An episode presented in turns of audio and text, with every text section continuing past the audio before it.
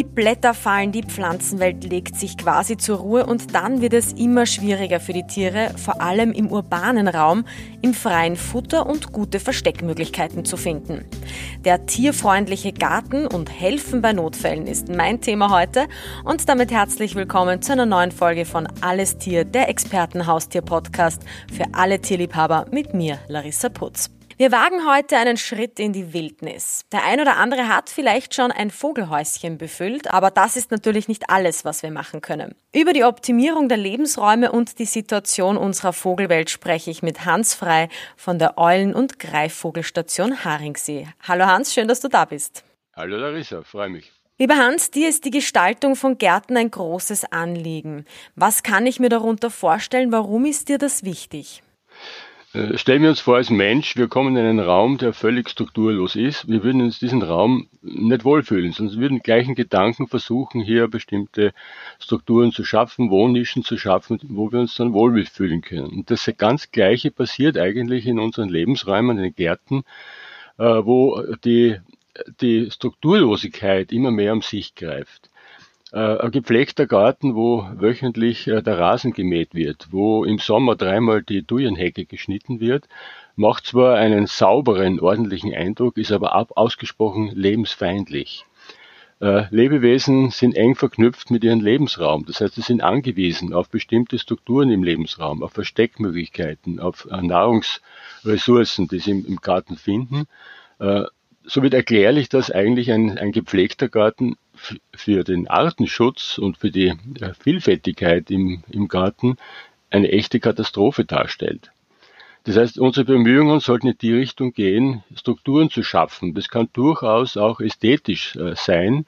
Das muss nicht äh, sozusagen äh, schlampig aussehen oder irgendwie grauslich aussehen, äh, wenn man erst einmal erkennt, was, welche Bedeutung dahinter steckt. Eine Brennnesselgruppe im Garten ist ein Lebensraum für unzählige Tierarten wir brennen, verbrennen uns dran, aber wenn man, wenn man das in Betracht zieht, was dahinter steckt, glaube ich, sollte man eine andere Einstellung versuchen zumindest. Wie haben sich da auch unsere Gärten verändert? Sind wir dazu perfektionistisch geworden, dass es eben keinen guten Lebensraum mehr hergibt? Also mein Eindruck ist, dass hier ein fast ein Konkurrenzverhältnis entsteht, äh, wo ein, ein Nachbar den anderen überbieten will hinsichtlich Übersichtlichkeit, Sauberkeit des Gartens. Das führt dann dazu, dass manchmal nur noch Schotterflächen vor Häusern äh, angelegt werden, weil es halt pflegeleicht sind und weil es sauber aussieht. Äh, natürlich auch in einem Schotterbett gibt es verschiedene Arten, die hier leben können, aber die Vielfalt der Arten ist damit maßgeblich reduziert. Wäre es denn eine Lösung zu sagen, ich suche mir vielleicht ein Eck im Garten, Hausnummer 4 Quadratmeter, die dürfen sein, wie sie sind? Äh, das, glaube ich, wäre eine ganz wichtige Voraussetzung, einfach einmal das zu versuchen, einfach zulassen, in der Natur zulassen, äh, dann entwickelt sich alles von selber. Verschiedenste Pflanzen äh, finden dort Zugang. Es entsteht eine reichhaltige, zunächst reichhaltige Flora und als Folge dann siedeln sich sehr viele verschiedene Tierarten an. Und das alles ist doch sehr reizvoll und führt zu einem sehr abwechslungsreichen Bild. Äh, eine monotone, kurzgeschorene Wiese ist, ja, es mag sein für viele ein sauber, ordentlicher Eindruck, aber äh, dort lebt fast nichts mehr. Ja, Amseln können dort vielleicht noch Regenwürmer herauspicken, solange Regenwürmer dort überleben. Äh, der zweite Punkt, der da ganz wesentlich ist, äh, wir reagieren sofort auf alle möglichen äh, uns schädlich erscheinende Tierarten. Äh, nehmen wir her die Blattleise, die plötzlich am, am Holunder auftauchen oder am, Ro am Rosenstock auftauchen. Es gibt eine Reihe von natürlichen Feinden von Blattleisen, die sich ganz natürlich auch entwickeln und ansiedeln und die dann äh, auf darauf reagieren und wieder zu einer Reduktion dieser Arten führen. Also nicht gleich mit einem Spritzmittel daherkommen oder wenn im Garten äh, in der Wiesenfläche ein Ameisenhaufen entsteht, dort sofort äh, mit Insektiziden einzugreifen, das ist eine Katastrophe. Nicht nur für die Ameiseln vor Ort, sondern für viele, viele andere Tierarten. Und es kommt natürlich dann auch zu Sekundärvergiftungen, weil ja diese Präparate lebensfeindlich sind. Und äh, das endet ja nicht bei den Insekten, die dort sterben, sondern es geht weit in der Kette. Das gleiche gilt äh, für Schneckenkorn beispielsweise.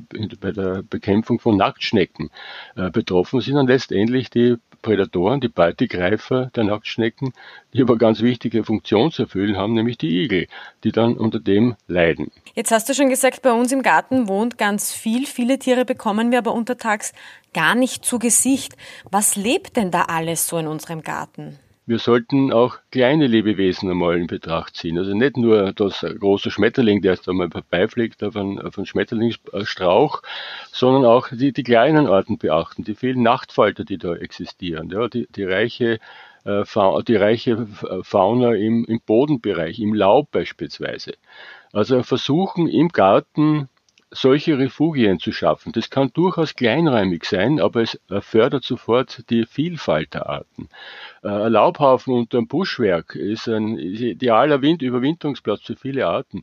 Andere Arten finden dort Nahrung, weil im, im, im Blätterwerk, äh, im welken Blätterwerk natürlich eine Vielzahl von Insekten, von Nematoden, von allen möglichen, von Mollusken, alles Mögliche kann da drin überwintern und ist eine wichtige Winternahrung für sehr viele Arten. Du sprichst jetzt schon vom Laubhaufen. Vorher hast du auch schon vom Igel gesprochen. Da fallen mir nämlich auch Igel und Fledermaus ein. Ähm, was kann ich denn alles bauen, damit ich denen helfe? Äh, für Igel braucht man viel bauen. Man kann einfach einen bestimmten Gartenbereich, zum Beispiel in äh, eine Buschgruppe, äh, das Laub dort einfach liegen lassen. Ja, die finden dann Möglichkeiten, sich dort unter einem dichten Astwerk ihr Winternest einzurichten.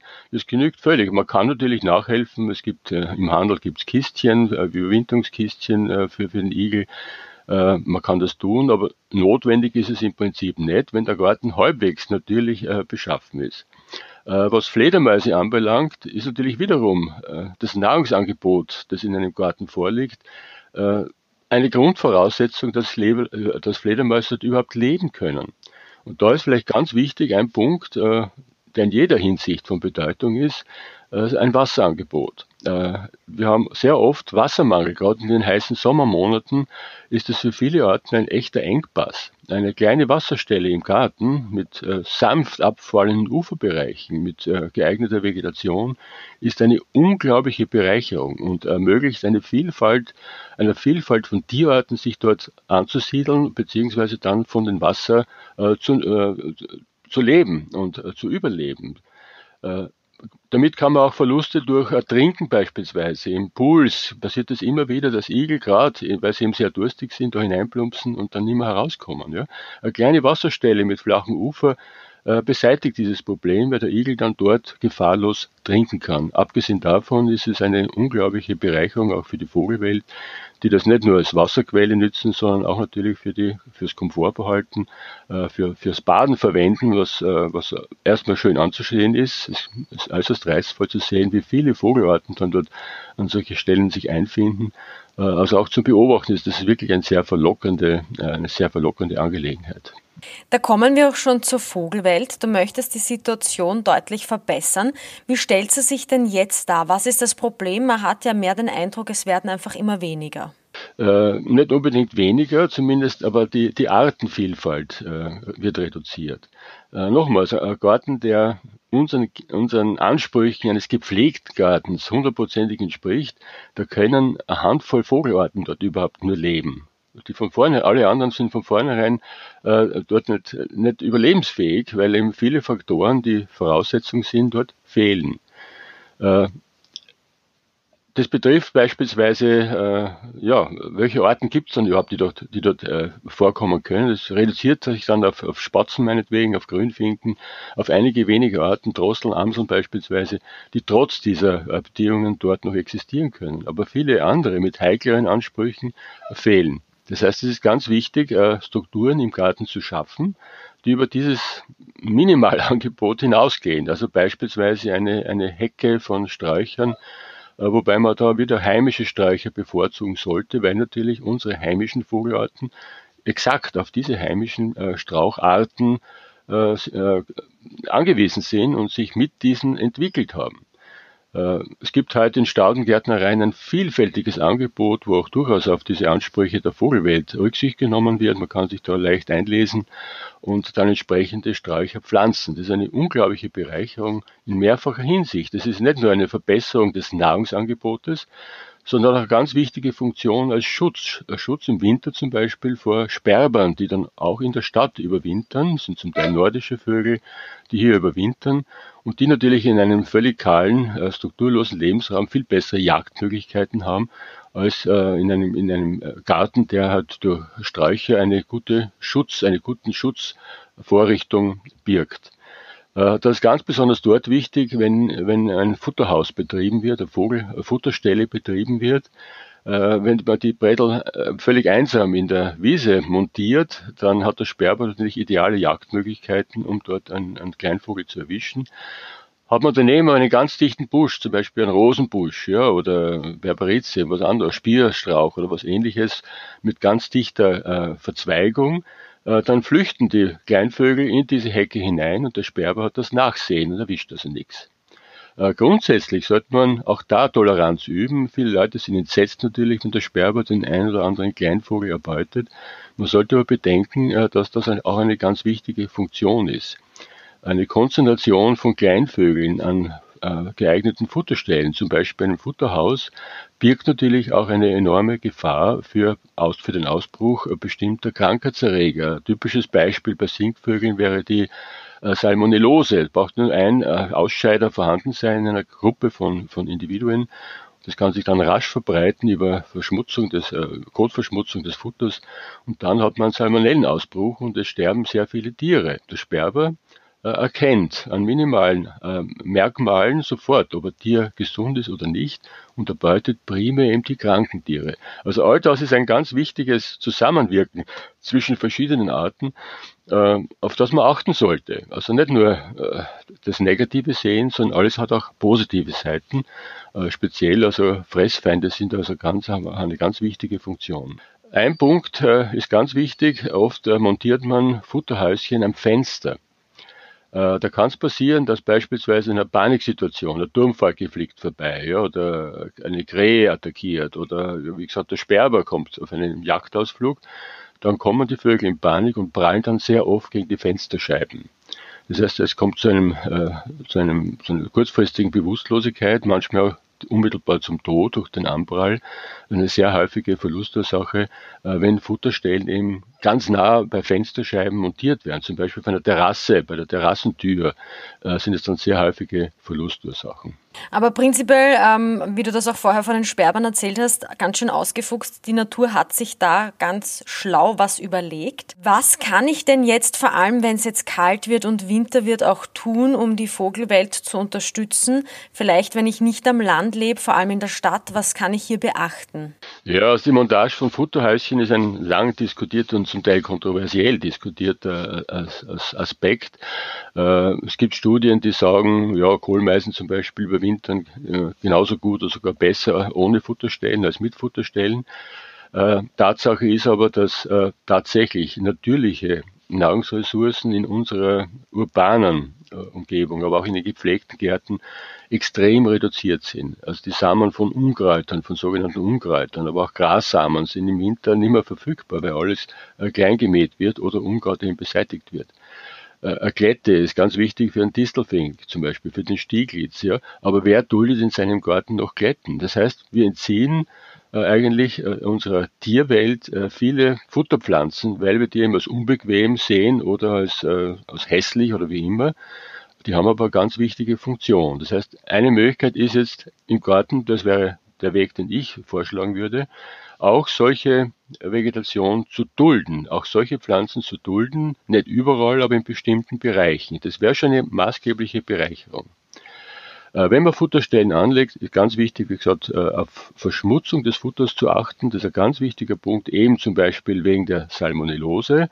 Das heißt, es sollte vermieden werden, dass Futter mit Kot, mit den Exkrementen der Vögel in Berührung kommt, weil dann können das diese Erreger leichter übertragen werden.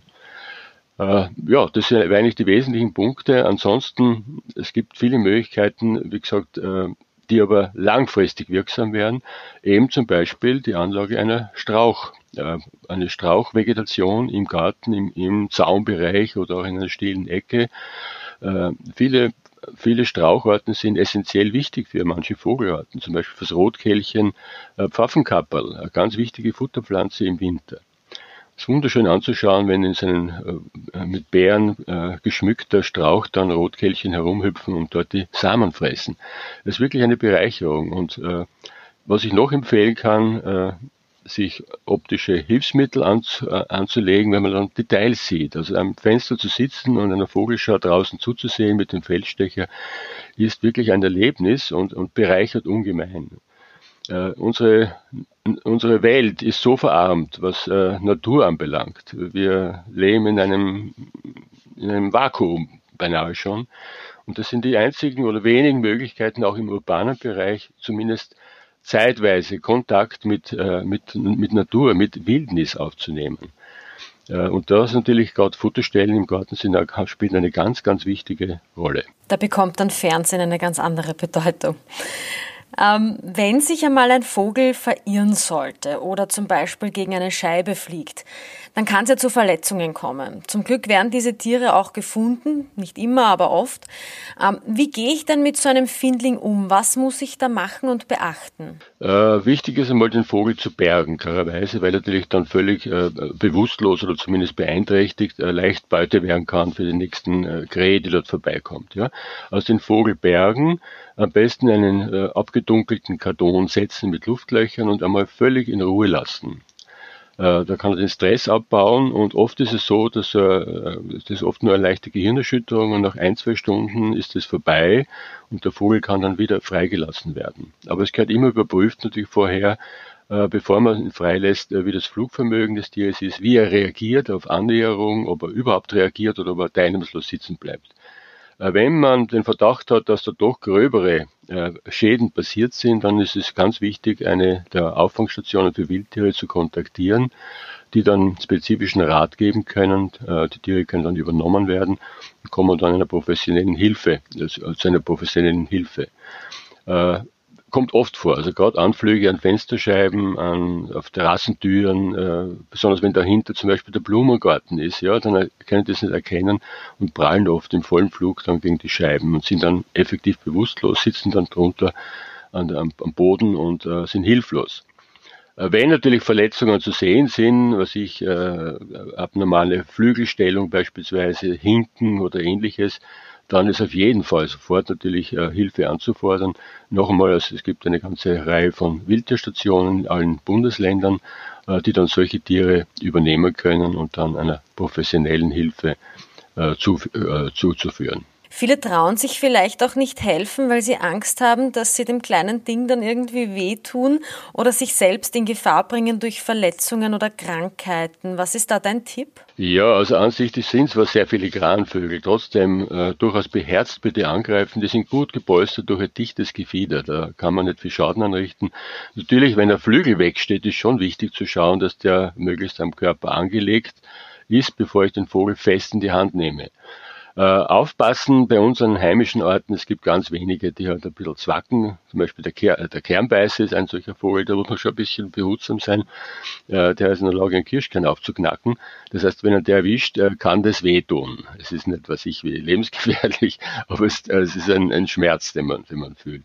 Aber sonst ist praktisch, äh, sind die, sind die, äh, die ganzen Singvogelarten, die es bei uns gibt, sind also völlig harmlos Menschen gegenüber und man durch, sollte durchaus beherzt den in die Hand nehmen. Das ist nicht zögerlich, das führt dann eher zu Verletzungen, weil er anfängt dann zu strampeln oder kann es zu einer Luxation kommen oder eben auch zu Frakturen sogar. Also einfach beherzt in die Hand nehmen und dann nicht mehr auslassen und dann in einen Karton geben, um, um die weitere Hilfe dann äh, äh fortzusetzen. Sind Krankheiten da eine Gefahr? Äh, für den Menschen gefährlich sind in erster Linie Menschen. Das ist einmal so, ja. Aber es gibt natürlich eine Reihe von Infektionskrankheiten, äh, die auch vom Tier auf den Menschen übergehen können, auch umgekehrt. Äh, das beschränkt sich aber auf wirklich wenige, auf wirklich wenige äh, Erkrankungen. Also man sollte das nicht überbewerten. Ja, es sollte ja keine Panik sein. Also man kann ohne weiteres so einen Vogel angreifen, ohne sich selbst in Gefahr zu bringen. Ja, also das ist überhaupt kein Risiko.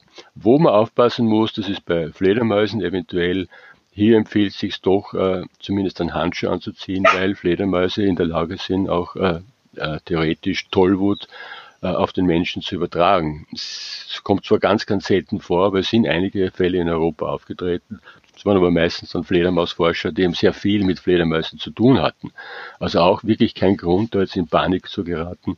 Einfach einen, einen, einen leichten Handschuh anziehen und dann die Fledermaus bergen. Äh, apropos Fledermäuse, da ist ganz wichtig, Fledermäuse sind Ausbruchskünstler, das heißt, sie können, der, wenn man sie in der Wohnung dann hat, in irgendeinem Behälter, äh, können die durch kleinste Öffnungen entwischen was dann fatale Folgen hat. Man findet sie nicht mehr. Die vertrocknen dann irgendwo hinter einem Kasten, die, die Wohnung stinkt dann und die Tiere kommen um. Also da muss man wirklich sehr aufpassen. Es muss ein absolut ausbruchssicherer äh, äh, Behälter sein äh, und auch da dann die Fledermaus möglichst rasch einer wirklich spezialisierten Einrichtung zuzuführen. Äh, Fledermäuse sind heikle Pfleglinge. Es gibt so viele Arten bei uns und jede dieser Arten hat eigene Ansprüche. Also die gehören wirklich zu einer professionellen Institution und man sollte nicht versuchen, da privat äh, etwas zu erreichen. Das ist ein ganz wichtiger Punkt. Zum Schluss verrat uns vielleicht noch dein Geheimnis oder so deinen wichtigsten Tipp. Was müssen wir beachten, damit wir und unsere tierischen Nachbarn gut durch die kalte Jahreszeit kommen? Was steht bei dir immer auf der To-Do-Liste? Relaxen. Ganz wichtig, setzt euch in den Garten auf einen Sessel, hinter das Fenster, schaut in den Garten hinein und einfach einmal ein, zwei Stunden nur beobachten. Das ist eine unglaubliche Bereicherung. Da sieht man erst, was es alles gibt in der Natur, diese unglaubliche Vielfalt, wenn man die Möglichkeit dazu schafft. Äh, also zulassen, ein ganz wichtiger Punkt, das betrifft vor allem die Gartengestaltung äh, und äh, beobachten. Beobachten, das Verhalten der Tiere zu beobachten, ist unglaublich reizvoll, da muss man aber hineinwachsen. Es gibt Menschen, die sagen, ja, das ich nicht aus, mir eine Viertelstunde äh, einer Spinne zuzusehen. Ja? Äh, aber einmal zu versuchen, es ist wirklich reizvoll und man lernt unglaublich viel und bekommt dann eine völlig andere Einstellung zur Natur generell, wenn man einfach äh, etwas akzeptiert und äh, auch beginnt, äh, die Natur in allen ihren Facetten zu bewundern. Es ist etwas unglaublich Schönes. Die Natur kann uns unglaublich bereichern, äh, gerade in einer Zeit, wo wir nur noch vor, vor, vor Kameras und vor, vor dem Handy hocken, ist das ein ganz, ganz wichtiger Ausgleich, der uns wieder in, ein, in eine halbwegs vernünftige Lebensweise zurückführen kann. Gut, das heißt, den Garten hier und da auch mal einfach Garten sein lassen, Naturplätze schaffen, vielleicht auch Futter- oder Wasserschüsseln aufstellen und dann das Schauspiel auch einfach mal genießen. Ja, damit sind wir am Ende. Mein Dank an Hans Frei. Schön, dass du mit dabei warst. Sehr gerne, danke auch. Und das war's mit Alles Tier, der Expertenhaustier-Podcast für alle Tierliebhaber mit mir, Larissa Putz. Bis zum nächsten Mal.